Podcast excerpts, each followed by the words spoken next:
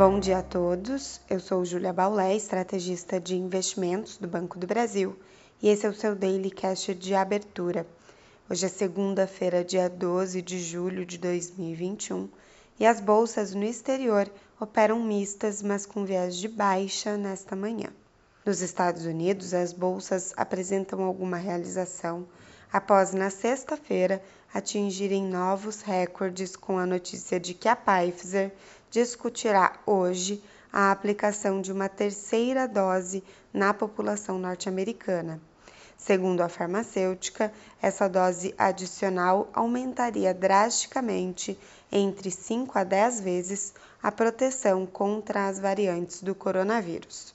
Alguma cautela também se observa no dia de hoje, pois amanhã se inicia a temporada de balanços corporativos do segundo trimestre no país. Lembrando que os primeiros balanços a serem divulgados são os balanços de bancos. Na Europa, as bolsas também realizam após altas na sexta-feira e, portanto, seguem em campo negativo.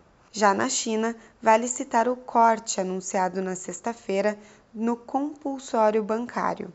Apesar da decisão servir de estímulo à atividade no país, o anúncio deu uma sinalização de atenção sobre a economia chinesa, ou seja, esse aumento de estímulo à liquidez foi sentido pelo mercado como um sinal de que a melhora da atividade por lá não é tão firme.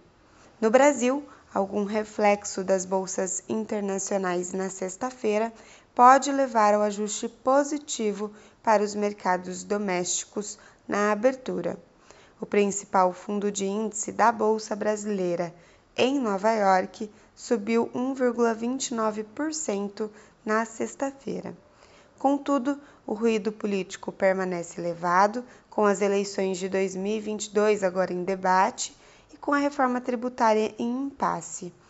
Como acompanhamento adicional, ainda hoje é o prazo final para o Executivo sancionar a lei de capitalização da Eletrobras e a Comissão Mista de Orçamento adiou para hoje a leitura e votação do relatório preliminar da Lei de Diretrizes Orçamentárias.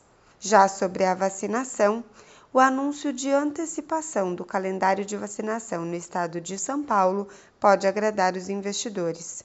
O estado prevê aplicar pelo menos a primeira dose das vacinas em toda a população com mais de 18 anos até o dia 20 de agosto. Ainda sobre o câmbio, o dólar segue mais forte ante outras moedas emergentes e pode pesar no real.